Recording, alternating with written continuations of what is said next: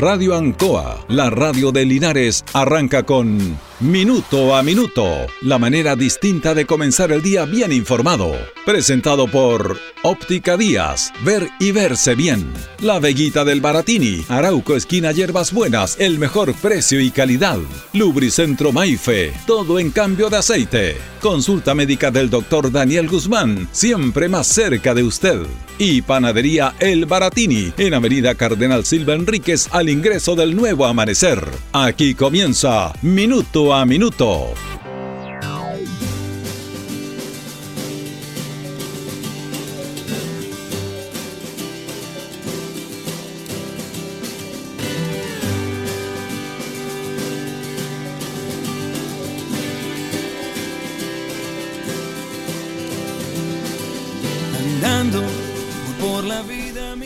Las cosas van cambiando en la sociedad, pero siempre ha sido así, desde un tiempo a esta parte. Y fíjese que hay hechos que la verdad que muestran un poco lo que está sucediendo con personas, con instituciones que no se dan cuenta de la realidad en la que se vive.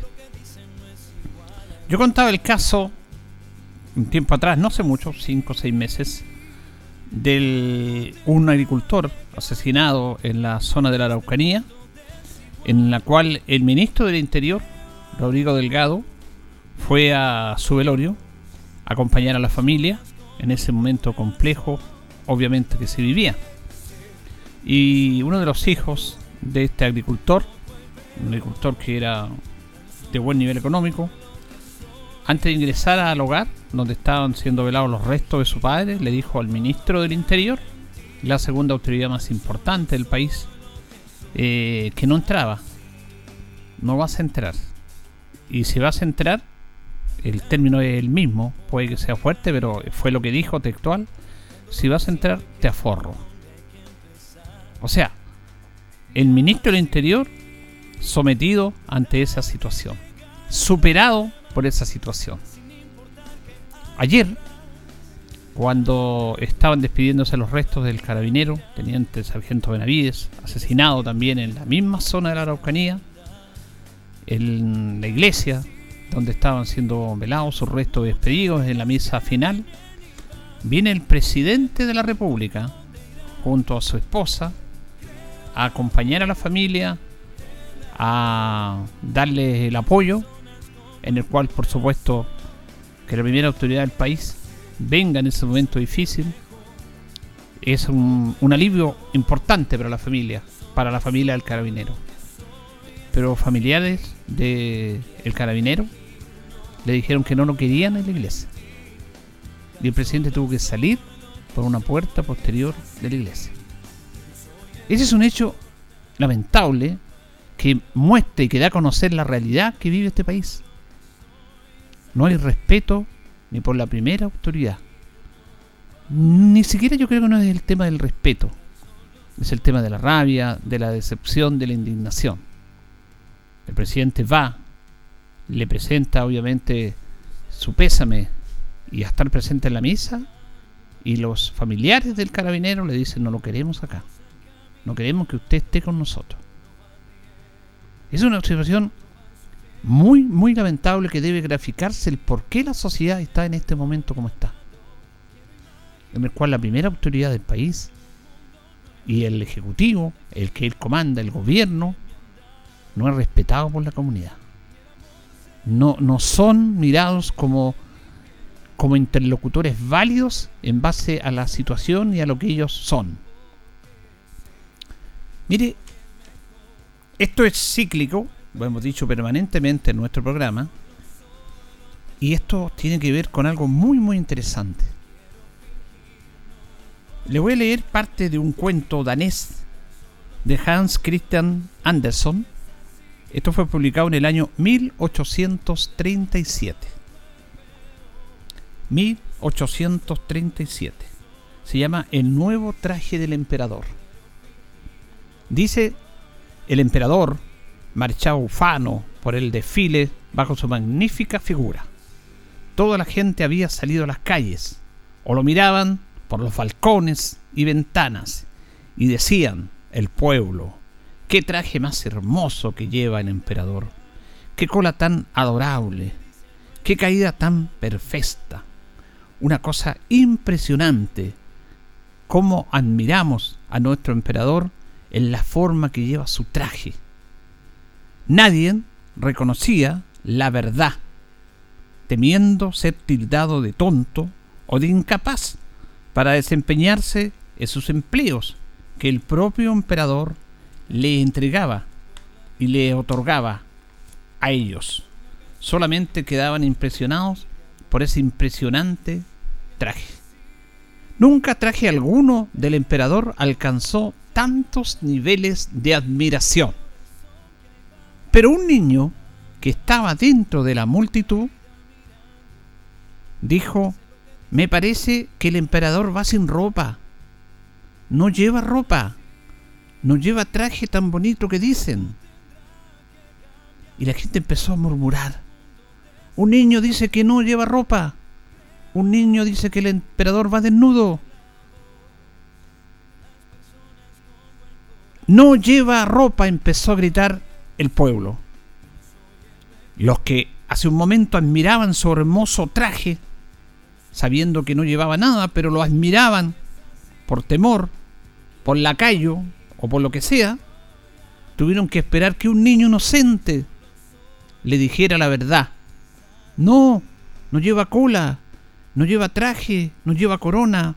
El emperador va desnudo. Y la gente empezó a murmurar y a gritar, el emperador va desnudo. El emperador se sintió mortificado, pues creía que los que estaban diciendo eso estaban en lo cierto. Pero tras una reflexión, decidió, pase lo que pase, debo permanecer así hasta el final. Y levantó su cabeza en forma orgullosa y siguió adelante. Y sus acompañantes le arreglaban el, el traje, le llevaban la cola. Le decía, no, emperador, si su traje es muy hermoso. Pero en realidad iba desnudo. Esto es parte de un fragmento de Los Reyes Desnudos, este cuento danés publicado en el año 1837, que tiene que ver con lo que está pasando en la actualidad en el mundo y en nuestro país. Los Reyes, el presidente Piñera, está desnudo, no tiene ningún traje que le diga que es el presidente de la República, pero él cree que lleva el mejor traje, haciendo una analogía de los reyes desnudos. Y sus acompañantes, los que lo están acompañando en su cargo, los ministros, los asesores, parte de su colectividad política, le dice, está hermoso su traje, presidente. Siga adelante. En la política no están los niños. Para, como le dijo en este cuento danés, el niño de ese pueblo, a todo el pueblo, que el emperador no era hermoso su traje, sino que iba desnudo. Eso es lo que está pasando en estos momentos en la política chilena. En el caso del Ejecutivo le puedo dar un montón de ejemplos más. Ese es el ejemplo más potente que podemos dar. El presidente de la República todavía cree que tiene el traje del emperador, en este caso el traje de presidente de la República, que si bien fue electo, ya no tiene ningún efecto en la comunidad. Que los familiares del carabinero asesinado le hayan dicho en la iglesia, que es el lugar de reflexión, en el último adiós a este carabinero asesinado, no queremos que esté con nosotros. Es un golpe tremendo a la democracia, es un golpe tremendo a la institucionalidad y es una realidad de reconocer que no lo reconocen como presidente. No lo reconocen. Quizás ellos nunca leyeron este cuento de Hans Christian Andersen, Los Reyes Desnudos, pero refleja absolutamente lo que está pasando en esta sociedad y lo que está pasando en nuestro país. El gobierno está desnudo. Pero creen que tienen la corona y siguen gobernando. Y siguen con ese orgullo que no los lleva a nada en las negociaciones por este tema del IFE, de las ayudas sociales, hacen exactamente lo mismo.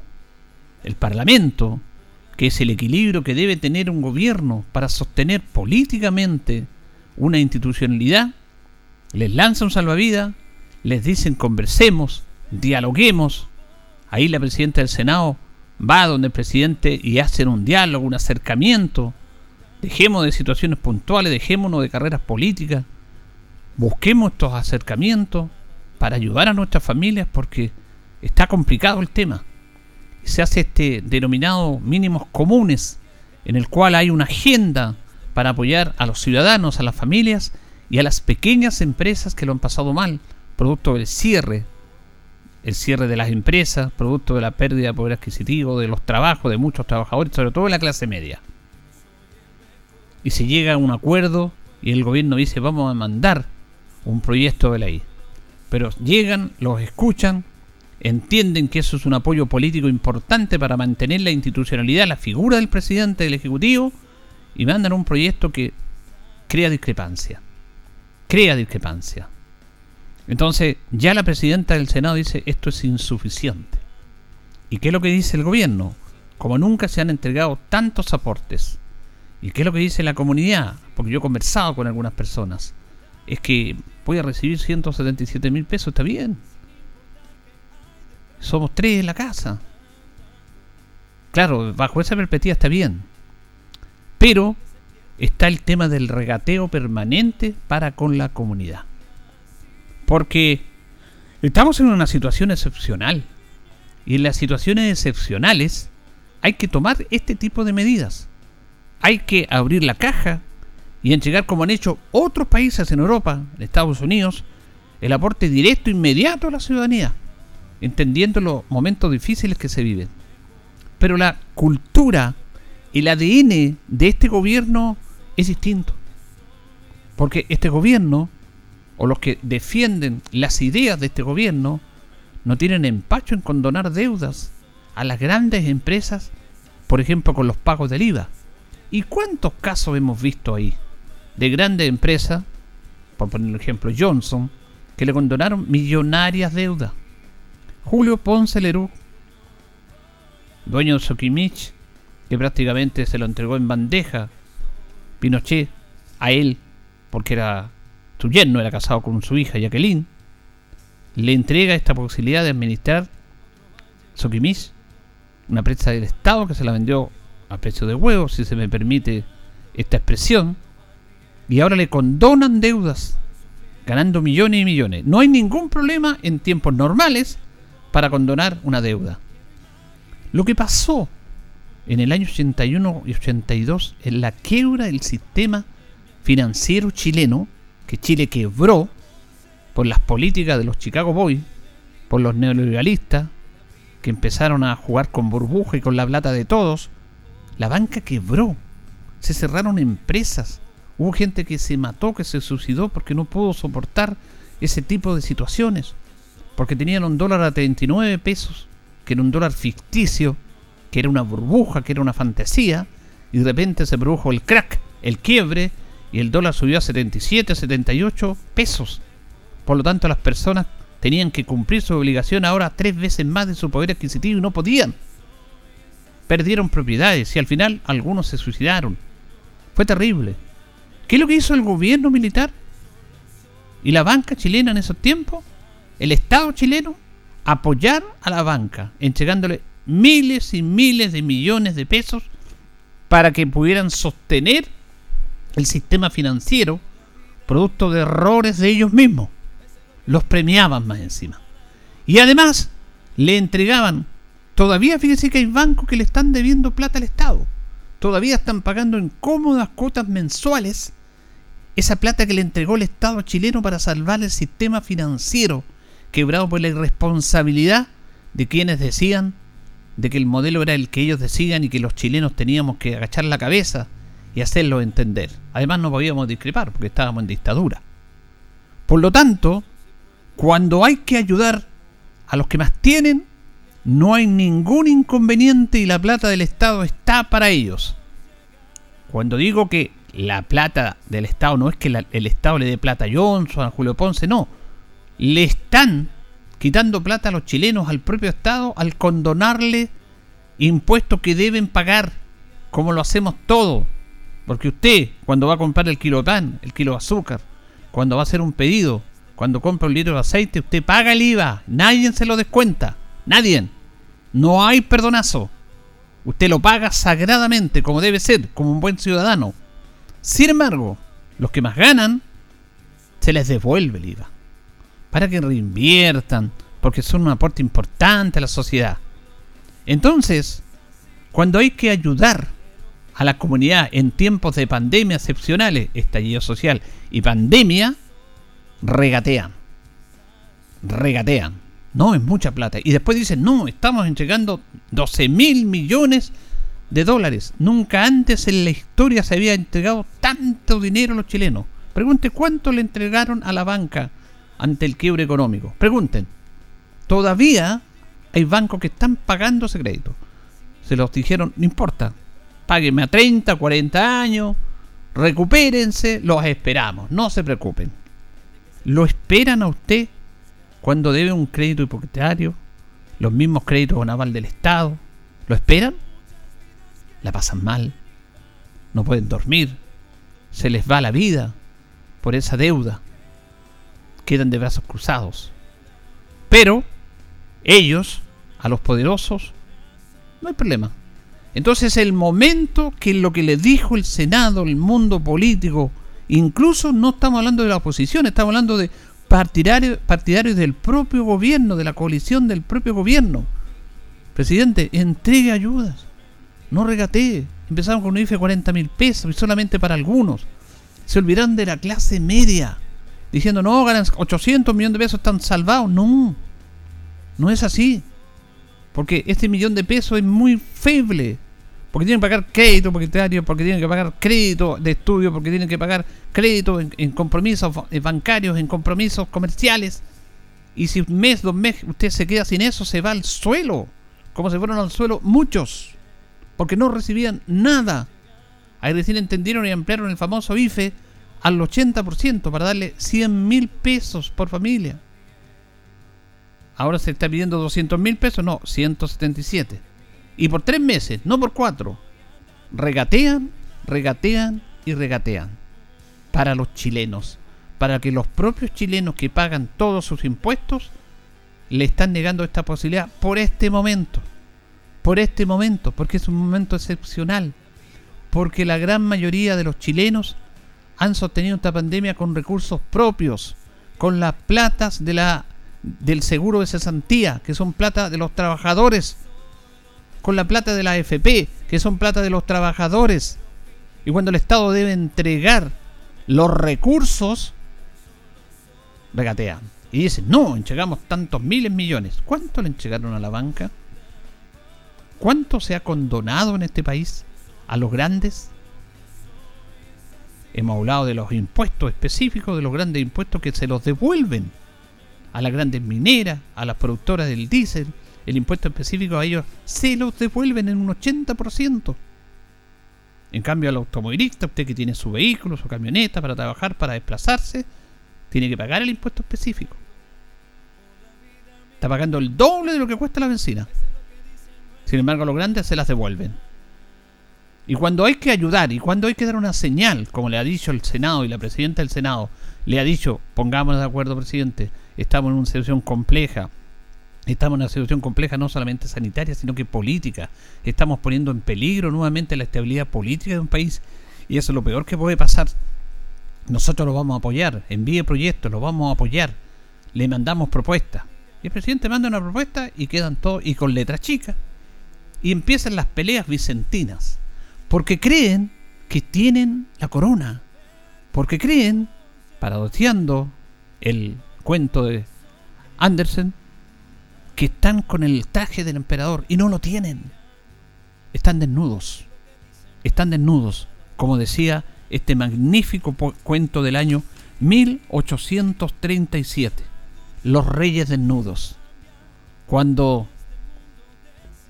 Igual, yo me voy a lo personal. A lo personal, yo no critico lo personal. Estamos hablando de la institucionalidad política, del Ejecutivo. Pero ¿cómo se sentiría el presidente y su esposa cuando le dijeron los familiares del el carabinero asesinado, no, no lo queremos aquí? Tiene que ser un golpe tremendo. Que él es la primera autoridad que le digan no lo queremos. En un momento en que uno no repara en nada, sino que agradece el apoyo, la solidaridad, usted, todos los que hemos perdido familiares, agradecemos cuando llega alguien y te da una mano, un abrazo. Es un consuelo que te ayuda a soportar el dolor de perder a un ser querido. Acá a ellos no les importó que fuera el presidente de la República. Esto es un mensaje a los reyes que todavía creen que tienen la corona y están desnudos. Porque creemos en las buenas intenciones de este gobierno. Creemos en las buenas intenciones del presidente, que sé que trabaja, que, prácticamente no duerme por mejores situaciones. Pero a él le ha faltado un tema de humildad. De humildad. De escuchar a los que debe escuchar. No escuchar a los los que están en su corte para decirle está todo bien, está todo bien. Quizás, como en el cuento de Hans Christian Andersen, le falta un niño para decirle, presidente, no está bien gobernando, no tiene la corona. Porque mientras todo un pueblo alababa al emperador como nunca un traje tan hermoso y iba desnudo, tuvo que aparecer un niño para decirle, el emperador va desnudo, el emperador no tiene ropa. Y recién ahí empezaron todos a decir, el emperador está desnudo. Sin embargo, los que lo acompañaban y el propio emperador tuvo un momento complejo, después dijo, no, sigo adelante. Lleva un hermoso traje. Y los que lo acompañaban le arreglaban la cola, le arreglaban el traje. Eso es lo que está pasando en esta realidad política. Son situaciones que es bueno que las conversemos, que las analicemos, porque estamos en muchos aspectos de gobernabilidad con reyes desnudos. Y eso no es bueno para la comunidad. Deben entender que ya no tienen la corona. No la tienen. Y cuando uno no la tiene, tiene que conversar, dialogar, transar. Y pensar en quién voy a gobernar. Gobernar para todos, no para algunos. Porque el inconsciente colectivo, la reflexión que hace toda la comunidad, este gobierno gobernó para algunos, no para todos.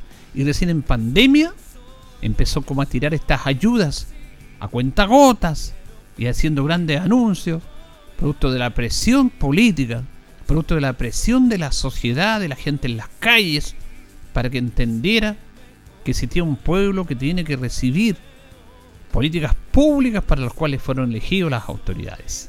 Y que se han hecho buenos aportes también que se ha hecho una buena política pública en la vacunación, en la compra de las vacunas. Eso es una política pública interesante. Pensar en todos. La vacuna es para los que más tienen, para los que menos tienen. Esa es una política pública destinada a la comunidad.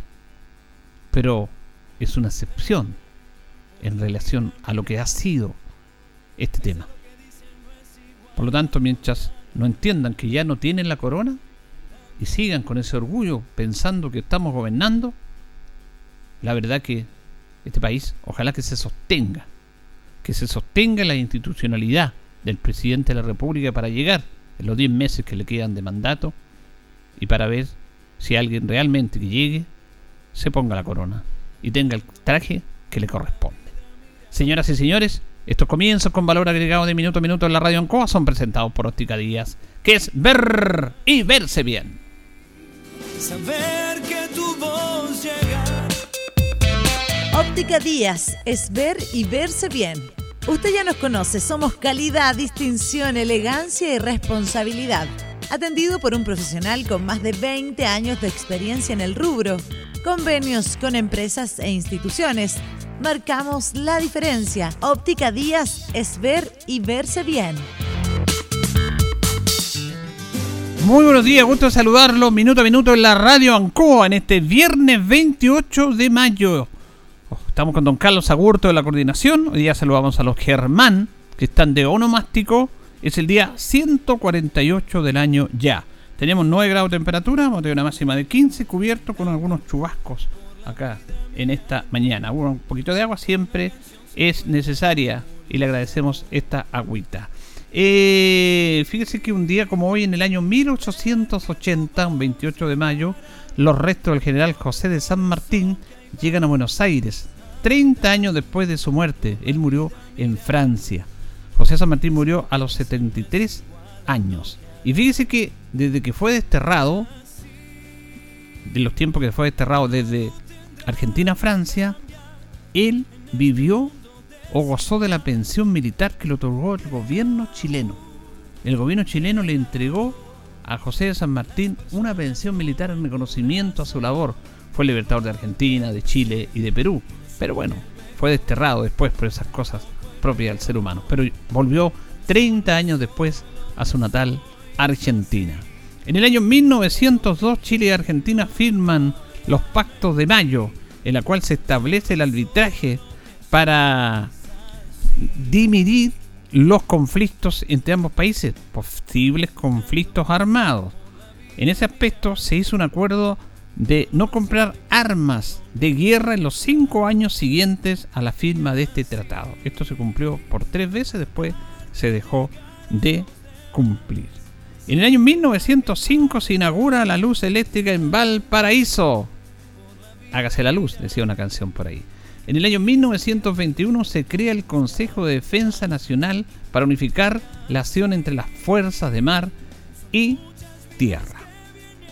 Aquí hay un aspecto importante también, que es como para una editorial y lo hemos conversado muchas veces. En el año 2001, 28 de mayo, se promulga la ley que deroga la pena de muerte en Chile. Desde el año 2001, que no hay pena de muerte en Chile, hay prisión perpetua, primero a 20 años, ahora a 40 años, prisión perpetua debe ser efectiva, porque cuando hay una prisión perpetua, a la mitad de la condena usted puede salir en libertad, de acuerdo a las conductas y todo eso, pero ahora está la, la prisión perpetua efectiva, que son 40 años. 40 años es la máxima rigor de la ley que tiene nuestro país. Algunos dicen que quieren volver a retomar la pena de muerte. Eso es como un debate que tiene nuestra, nuestra sociedad. Vamos a ir a la pausa, don Carlos, y ya retornamos. Estamos en Minuto a Minuto en Radio Ancoa. Radio Ancoa. La mejor manera de comenzar el día informado. La consulta médica del doctor Daniel Guzmán siempre más cerca de usted. Se atiende por FONASA, ISAPRE, DIPRECA, CAPREDENA y particular. Se hacen lavados de oídos. El doctor Daniel Guzmán lo espera en Kutzmoller 333 frente a la plaza. Lubricentro Maife, todo en cambio de aceite. Le dejamos su vehículo como nuevo. Personal calificado, una atención cercana, convenios con empresas e instituciones. Maife, el lubricentro de Linares, ubicado en Esperanza 633, entre Lautaro y Yumbel. La panadería del Baratini, el mejor pan, tortas, pasteles, brazos de reina de nuestra propia elaboración. Abarrotes, cecinas, frutas y verduras. El mejor precio y la mejor calidad. Lo esperamos en Avenida Cardenal Silva Enríquez, al ingreso del nuevo amanecer. Estamos a su servicio. Óptica Díaz es ver y verse bien. Usted ya nos conoce, somos calidad, distinción, elegancia y responsabilidad. Atendido por un profesional con más de 20 años de experiencia en el rubro, convenios con empresas e instituciones. Marcamos la diferencia. Óptica Díaz es ver y verse bien. 8 con 28, 8 con 28 de este día viernes 28 de mayo. Fíjese que va a haber corte de, eh, luz en algunos sectores. ¿ah? Eh, CGE informa a sus clientes de la comuna de Linares que el día viernes 28 de mayo se va a realizar un corte programado de suministro eléctrico de 10 a 16 horas entre las 10 de la mañana y las 4 de la tarde a raíz de trabajo de mantenimiento en los siguientes sectores, las siguientes calles. Calle Mario Dueñas, calle Chacabuco, Mascara, O'Higgins y Hierba Buena. Reiteramos este corte de eh, suministro eléctrico de las 10 de la mañana a las 16 horas 4 de la tarde en las calles Mario Dueñas, Chacabuco, Max Jara, O'Higgins y Hierbas Buenas. Esto tiene que ver con temas de mantenimiento acá en nuestra ciudad de Linares. Se lamenta la inconvenientes de esta interrupción, pero se está trabajando para mejorar a la comunidad.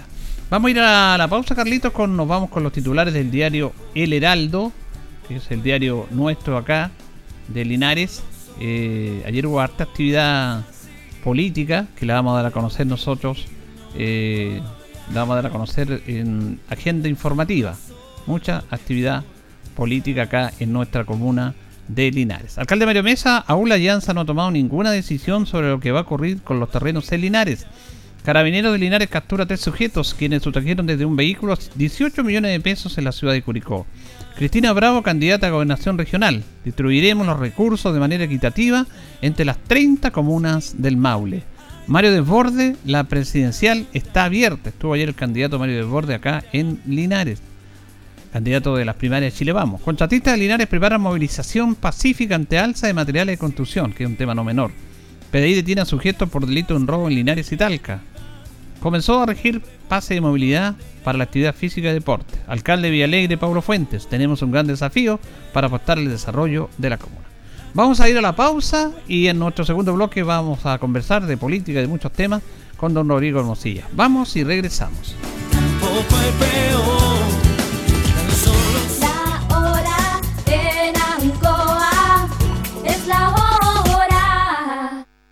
las 8 y 32 minutos. Al señor de camisa azul que ha estado sacando fotos a todas las sillas, escritorios, comedores y seccionales de la tienda, le informamos que estamos a 5 minutos para cerrar. Te invitamos al Mundo Muebles de ITES, el único lugar de Linares donde vives la experiencia de ver, comparar y medir esos productos que deseas para decorar tu hogar. Te esperamos en ITES, Independencia 470, de lunes a viernes de 9 a 19 horas. Independencia te trae una excelente noticia en la región del Maule. Si ganaste el subsidio DS1, Tramo 1 o DS49, ya eres dueño de un departamento Independencia. Es tuyo, está 100% pagado. Además, recibirás un regalo de hasta 100 UF. Tú solo eliges dónde vivir. Además, consulta por las promociones vigentes en departamentos DS19. Últimos departamentos disponibles en Curicó, Talca, Linares, Cauquenes o Constitución. Contáctanos y empieza desde hoy a vivir tu independencia. ¿Qué nos mueve a estar cerca de ti? Nos mueven tus buenas noticias. Que logres lo que parecía difícil. La diversidad. Nos mueve tu esperanza. Nos mueve tu futuro. También tu diversión. El respeto. Y el amor. Nos mueve todo lo que siempre has deseado. Mundo Pacífico hoy es mundo. Y para celebrarlo, lanzamos Mundo Móvil. Conoce nuestros planes Mundo. Y pórtate a Mundo Móvil. Mundo Móvil. Al alcance de todos.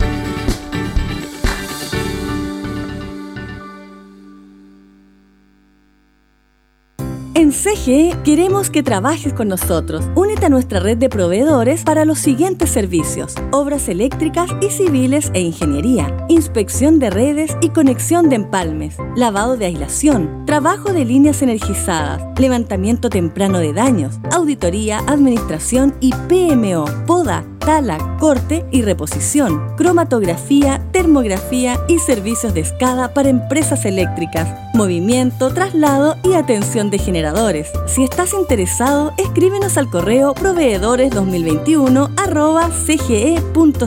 y te enviaremos el formulario de inscripción. Queremos transformar tu negocio donde quiera que estés. Por eso, nos subimos a nuestra oficina móvil Recorre Transbank. Estaremos visitando distintas comunas de Chile para que puedas informarte y contratar la solución de pago que mejor se adapte a tu negocio, recibir pagos con tarjeta de crédito, red compra y así juntos llevar tu negocio al siguiente nivel. Transbank, apoyando negocios.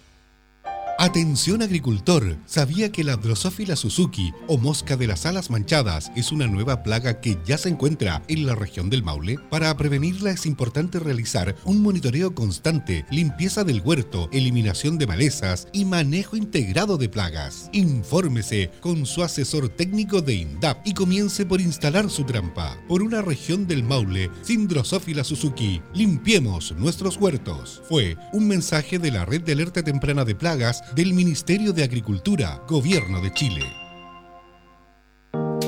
¿Quieres ahorrar energía y costos en tu hogar? Se avecina el invierno, el consumo aumenta, como también los gastos. Por eso, te aconsejamos que revises bien puertas y ventanas para no dejar escapar el calor ni tu presupuesto. Puedes utilizar cortinas gruesas y gomas aislantes. Desde Energía Maule te invitamos a generar conciencia con sencillas acciones a través de nuestras redes sociales, como elegir una estufa o calefacción adecuada al tamaño del recinto y así ahorrar.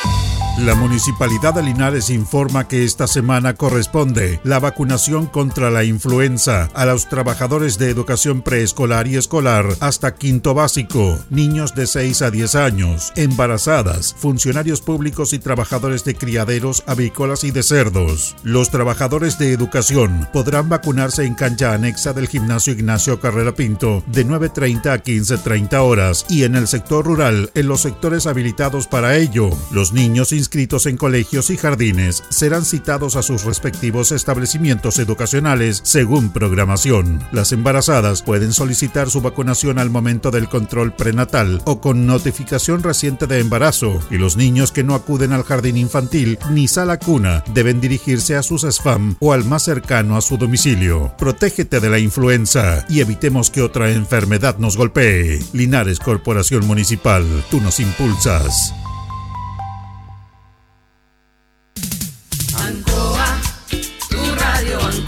El 95.7 Radio Ancoa. La radio de Linares, más cerca de ti.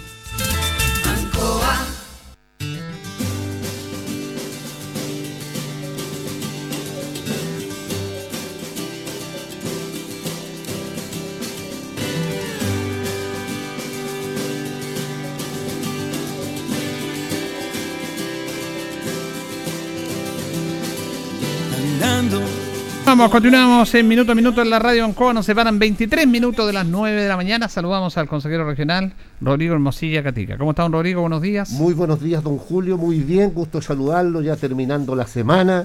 Saludar a las auditoras y auditores de Minuto a Minuto, a Carlito y fundamentalmente a la gente de, de Villalegre y de Linares, pero de un sector determinado. Después vamos a conversar Ya. por qué. Me refiero yo a la gente de Cerrillos por el lado de Villalegre y a la gente del Emboque Maica por el lado de Linares. Un saludo especial para ellos porque... Hay buenas noticias. Pero La vamos a dar a conocer.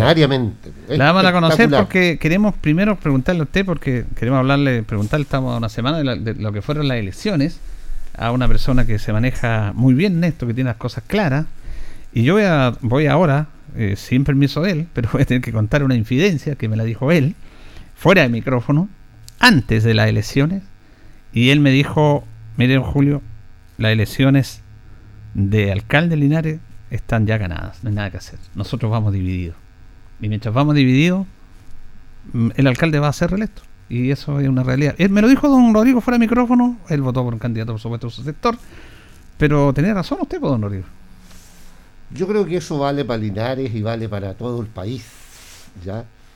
Y yo espero que de verdad entendamos, entendamos, y me, y me- incluyo, porque también soy un actor político y tengo también la obligación política de contribuir a la, a la unidad. Lamentablemente esto se dio, pues aquí en Linares teníamos como sector un muy buen candidato, y que a mí no me cabe duda que habría sido un excelente alcalde, como era el caso de Waldo Alfaro, ¿no? Un hombre muy vinculado al mundo social, con una tremenda sensibilidad, un hombre que conoce la realidad, puesto que gran parte de su vida la desarrolló en un sector eh, poblacional tan importante Linares como el sector Nuevo Amanecer. Eh, además un hombre, una persona bastante accesible, pero de nada sirve cuando usted no, no hay una unidad fuerte, férrea. Qué lástima que no logremos construir acuerdos. Y yo esto, ¿por qué lo señalaba en este tiempo? Eh, O sea, en ese, ¿por qué lo señalaba, digamos? Porque yo había vivido una experiencia parecida. Yo viví una experiencia parecida eh, eh, hace algún tiempo cuando a mí me pedían que fuese alcalde, candidato a alcalde de Linares. Y me decían, no, pero si usted es candidato a alcalde la tenemos lista, no, usted es la persona. Sí, decía yo, pero ¿cómo hacemos entender al resto? ¿Cómo hacemos entender el resto y dejamos nuestros intereses personales nuestros apetitos personales, nuestras ambiciones personales, que a veces pueden ser legítimas, yo no estoy cuestionando aquello, por un proyecto más amplio, por un proyecto más grande. ¿Cómo poder volver a la cultura de tiempos antiguos cuando nos pusimos todos de acuerdo para derrotar la dictadura, para recuperar la democracia? No voy a hablar ni siquiera del negocio de la esquina, voy a hablar solo del negocio nuestro. Éramos 17 corrientes socialistas. 17 corrientes socialistas. Se lo subrayo, 17. Los socialistas de Mandujano, los socialistas de Almeida, los de Núñez, los de Arrate, los 24 congresos, los 5 de abril, los etcétera, etcétera. Oiga, ¿por qué? Porque la dictadura, a, posterior al golpe, destruyó al Partido Socialista. Entonces, este Partido Socialista sufrió una, una, mutilación que, destruido, empezó a tratar de agruparse por distintos lugares. Entonces éramos 17, pero nos pusimos de acuerdo y convergemos en una sola instancia socialista.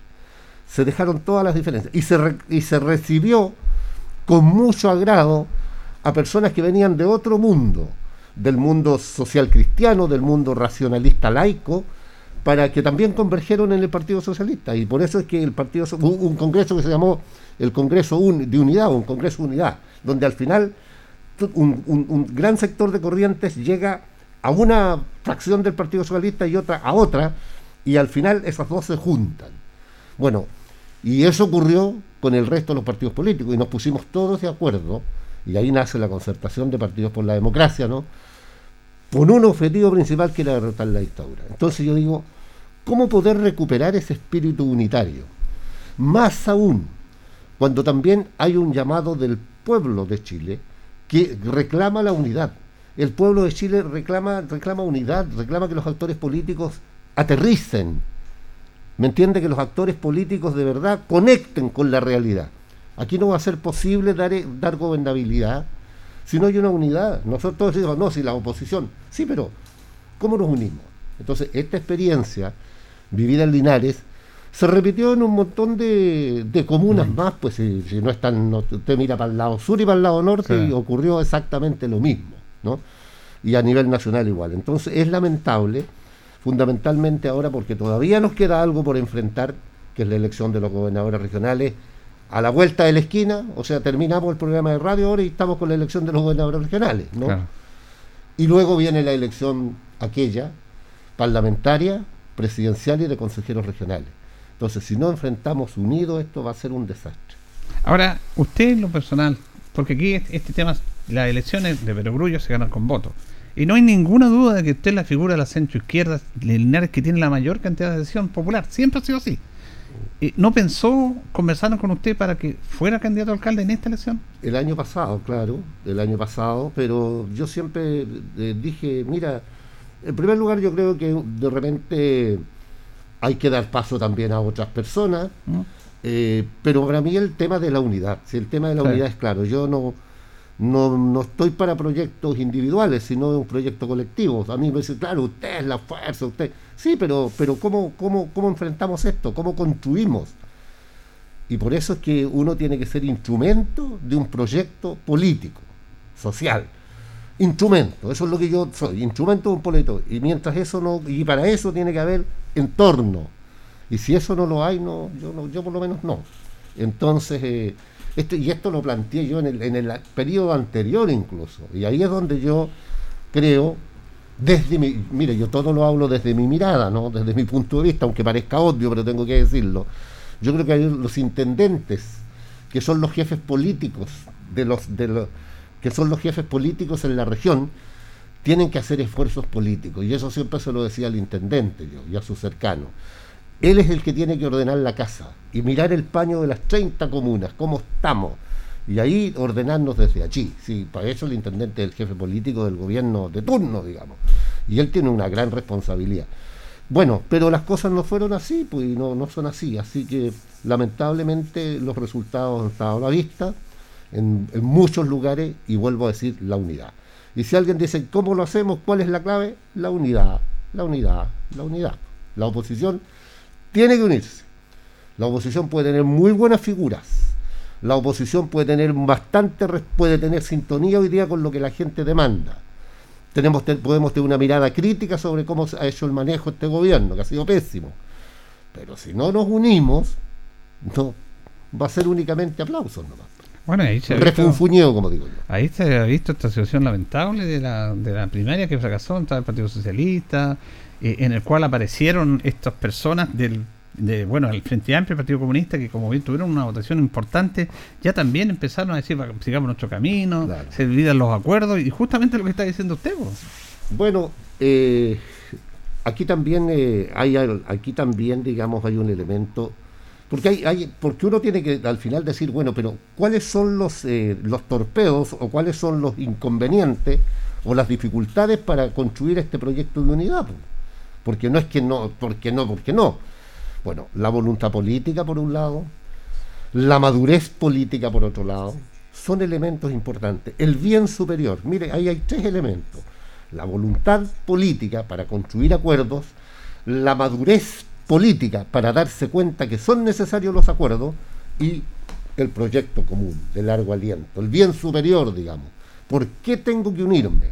Primero tengo que expresar voluntad de unirme.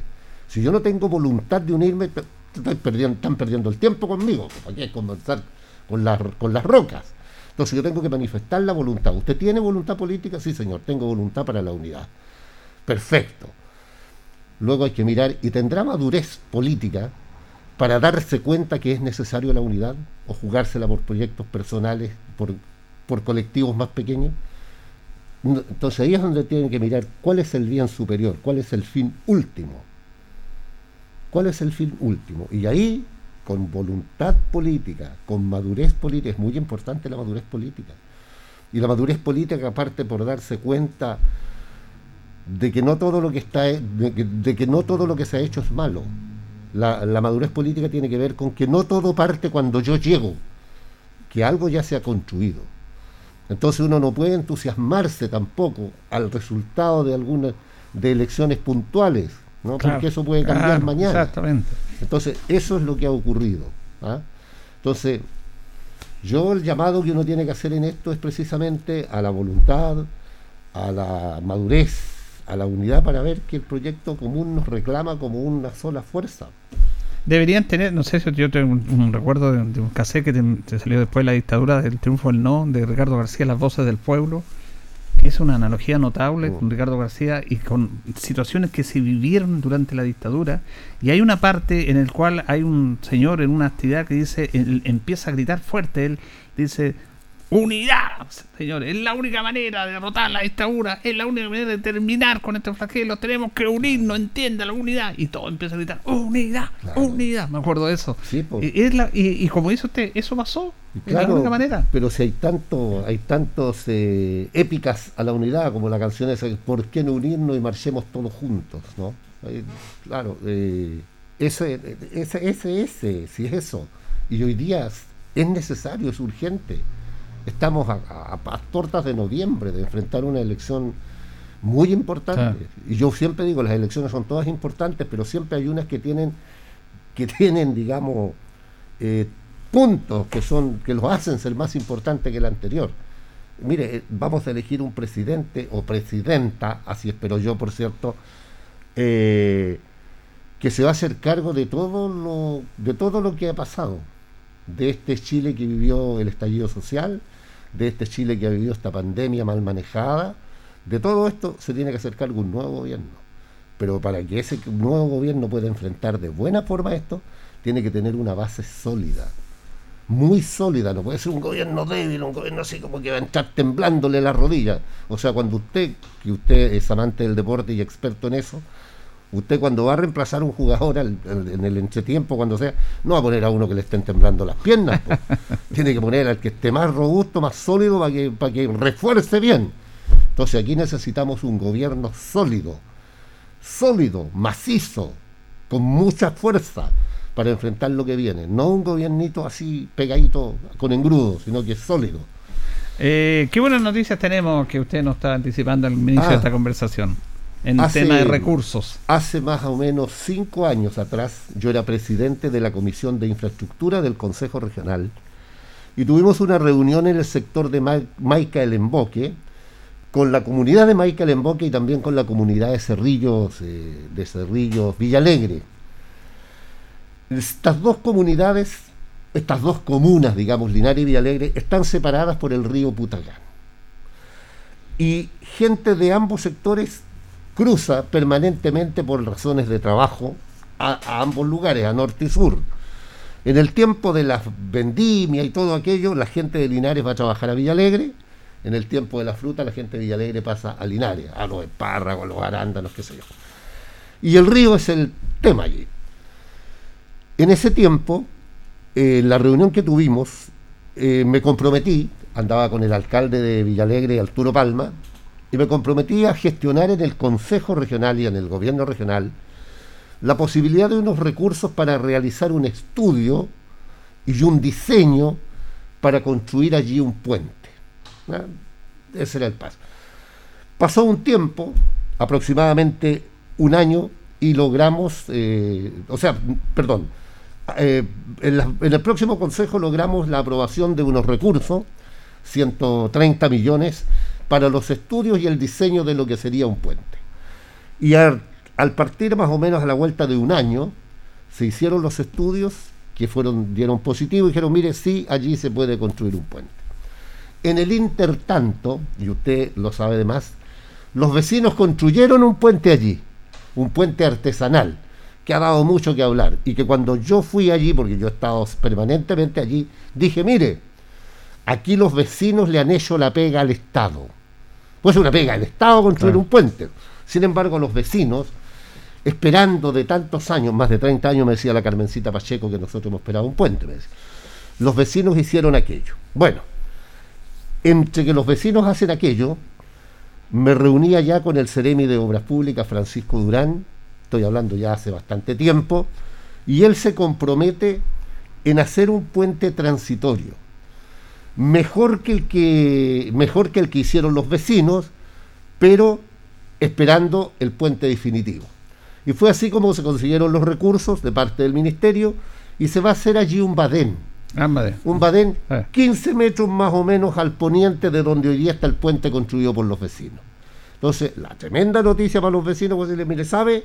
Se va a construir un badén que va a reunir todos los estándares, etcétera, etcétera, pero no vamos a abandonar la idea del puente definitivo. Los vecinos muy contentos, se entregó la información, los recursos están, el badén se empieza a construir ahora, apenas, apenas arregle un poquito el tiempo, eso hay que construirlo con buen tiempo. Eh, ayer hablábamos, porque estuvimos en terreno una vez más ayer, con la empresa que se adjudicó la obra, y esto podría ser más o menos en septiembre, que comience. Es decir, para resumir la historia, yo creo que para el año nuevo estamos cortando la cinta. Ese va a ser el regalo de año nuevo para los vecinos que tanto lo necesitan. Pero no es todo. Ayer se entregó la información oficial de que el Ministerio de Desarrollo Social dio el RS, el visto bueno, y se va a construir allí un puente definitivo, Ah, que ya. tiene un costo más o menos de 6 mil millones de pesos. Y eso se va a construir más hacia el poniente, donde paralelo a lo que es el camino que une estas dos comunidades. El camino que viene del emboque y el camino que viene de Cerrillo, el puente va a quedar, pero justamente allí. Ese puente tiene eh, fecha para, para, por todo lo que significa esto, ya el próximo año, segundo semestre del próximo año ya puede empezar el trabajo de ese puente, ya porque viene todo un proceso ahora de la licitación y todo, y esa es una obra que podría demorar dos años. Entonces, ¿qué le decía ayer yo a los vecinos? Estábamos con el Ceremi, estábamos con la empresa constructora de este nuevo puente, de este Badén, estaba la señora Carmen, que ha sido una líder del sector allí, aprovechar de saludarla una vez más, por este otro lado de acá, la señora Alicia Martínez, otra líder del lado nuestro acá de Linares. Bueno, yo le decía, mire lo que es la vida, ¿no? Cuando, después de no tener nada, nada, vamos a tener dos. Vamos a tener el Badén y vamos a tener el puente. ¿Cómo se logra esto? Se logra cuando las comunidades están organizadas, son perseverantes, insistentes, majaderos y trabajan y trabajan, construyen buenas relaciones con las autoridades y cuando hay autoridades que asumen las responsabilidades y son responsables de sus compromisos. Por lo tanto, yo creo que es una gran noticia, muy contento, porque no solo va a significar para unir las comunidades de, para unir las comunas de Villalegre y de Linares por Cerrillos, eh, Villalegre y por en Maica, en Boque, Linares, sino que además eso también se, con- se convierte, estimado Julio, en una alternativa a la Ruta 5 Sur. Cualquier cosa que ocurra en la Ruta, ruta Claro. 5 Sur, hoy día usted tiene esta, este bypass, por llamarlo de alguna manera, por Villalegre a través de Cerrillos, el Emboque. O sea, una gran noticia que compa- compartimos ayer con documento en mano donde está el RS, que es lo que tanto cuesta conseguir, Ministerio de Desarrollo Social, visto bueno, la obra vale 6 mil millones. Bueno, van a tener, como dice usted, dos, pues el Badén y después el puente de Por eso, para que vean- Que no para que nada. cómo es la vida. Hay un problema inconveniente ahí que tiene que ver con las políticas del Estado en destinación de recursos. Cuando se habla de eso, dice que tiene que ser rentalmente social. La rentabilidad social, la famosa rentabilidad Ese tema que a social. veces traba muchas situaciones. Exactamente. ¿Lograron destrabar eso ustedes? Claro, se logró deschavar eso porque de verdad, si usted envía a los expertos a trabajar a los profesionales, se da cuenta que sí hay rentabilidad social, pues. Y rentabilidad social ahora, pero también una mirada de largo aliento. Es decir, por lo eso yo le, hago mucho hincapié, siempre lo hice, en esta alternativa a la Ruta 5 Sur. O sea, significa además eso. Pero también significa potenciar un polo de desarrollo allí. Ahí hay varias empresas en esos entornos. ¿ah? Fíjese que para las expropiaciones que hay que hacer, ayer mirábamos, hay por lo menos cinco razones sociales que tienen que ser expropiadas. Y de empresas más o menos importantes que están ahí, entonces nadie se da cuenta porque esto está por allá. Claro. No, pues ahí hay. Entonces eso es parte del polo de desarrollo.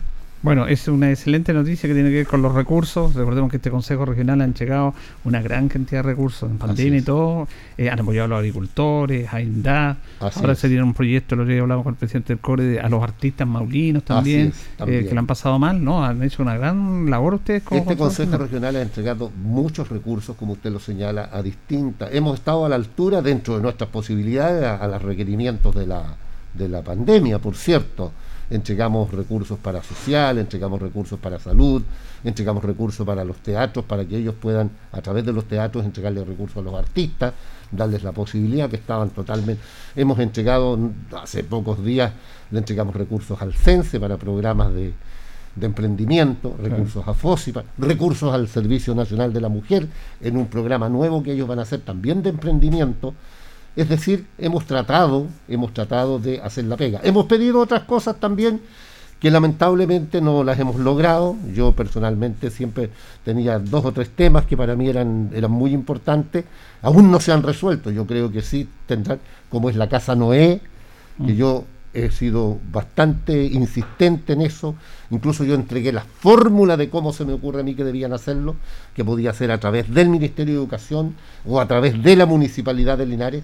Como el, como el, el gobierno regional no puede entregarle a un privado, pero sí podemos triangular. Entonces, ¿qué hacemos? Le entregamos recursos a la ilustre Municipalidad de Linares y la ilustre Municipalidad de Linares hace un convenio con la Casa Noé para entrada, para los niños, para los tiempos normales, no sé cómo lo hará, y le damos un, le tiramos un salvavidas a ese, a ese hermoso proyecto que hay allí y que lo ha pasado extremadamente mal, como tantos y tantos otros. Y mi tema con las ferias libres también, que era un tema no menor, que siempre estuve solicitando fundamentalmente para la feria de Longaví, que lo había pasado muy mal, y, y esperamos que de alguna manera algunos de esos temas se resuelvan a la brevedad. Bueno, le agradecemos al consejero regional Rodrigo Mosilla esta conversación con minuto a minuto en la radio en este día viernes. Gracias, don Rodrigo. ¿eh? No, un buen fin de semana, don Julio, y, y para todas las auditoras y auditores de ANCOA Minuto a Minuto, y para usted en especial y su familia. Que esté muy bien. Ahí teníamos a don Rodrigo Hermosilla hablando de las elecciones, de un análisis político y de los recursos que está entregando el gobierno regional. Vamos, nos vamos, nos despedimos, le agradecemos a Carlos Agurto la coordinación. Nos reconcharemos si Dios así lo dispone el próximo día lunes. Buen fin de semana. Radio Ancoa 95.7 presentó Minuto a Minuto. Noticias, comentarios, entrevistas y todo lo que a usted le interesa saber. Minuto a Minuto. Gracias por su atención.